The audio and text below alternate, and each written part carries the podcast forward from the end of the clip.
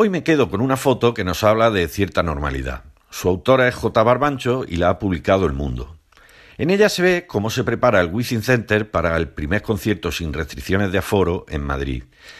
12.300 personas podrán así celebrar mañana el Día de la Hispanidad con música en directo, aunque eso sí, todavía tendrán que estar con mascarilla y sentadas tanto en la grada como en la pista.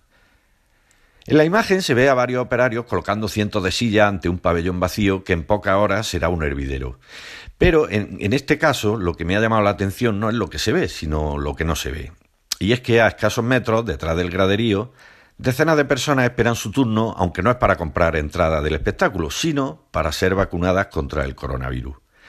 Porque parte de las instalaciones, como recordarán, a falta de conciertos, en tiempo de pandemia se han reconvertido en uno de los principales centros de vacunación del país. Me quedo con esa dualidad del espacio, con esos dos ambientes en un mismo lugar, el del concierto y el de las vacunas, que coinciden ahora que las cifras son favorables.